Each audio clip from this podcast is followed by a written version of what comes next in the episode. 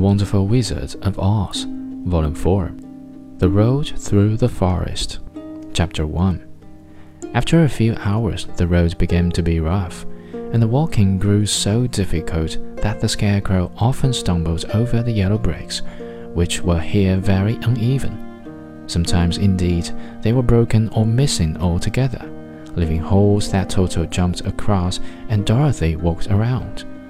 As for the Scarecrow, having no brains, he walked straight ahead, and so stepped into the holes and fell at full length on the hard bricks. It never hurt him, however, and Dorothy would pick him up and set him upon his feet again, while he joined her in laughing merrily at his own mishap. The farms were not nearly so well cared for here as they were farther back.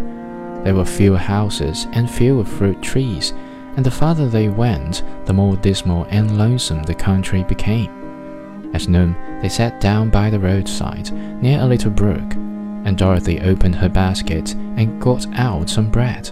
She offered a piece to the Scarecrow, but he refused.